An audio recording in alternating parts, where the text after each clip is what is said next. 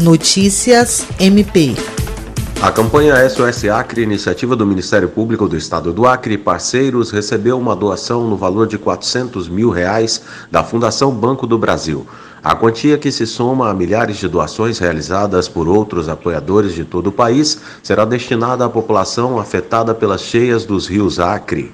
O valor será dividido entre os 10 municípios em situação de calamidade no estado, totalizando 40 mil reais para cada um.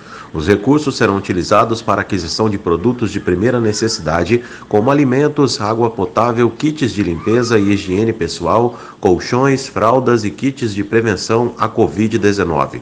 O presidente da Associação dos Membros do Ministério Público do Estado do Acre, promotor de justiça Mariano Giorgi de Souza Melo, externou o sentimento de gratidão pela doação realizada e frisou que a campanha está de portas abertas para receber apoio não somente de pessoas físicas, mas também de outras entidades e empresas. William Crespo, para a Agência de Notícias do Ministério Público do Estado do Acre.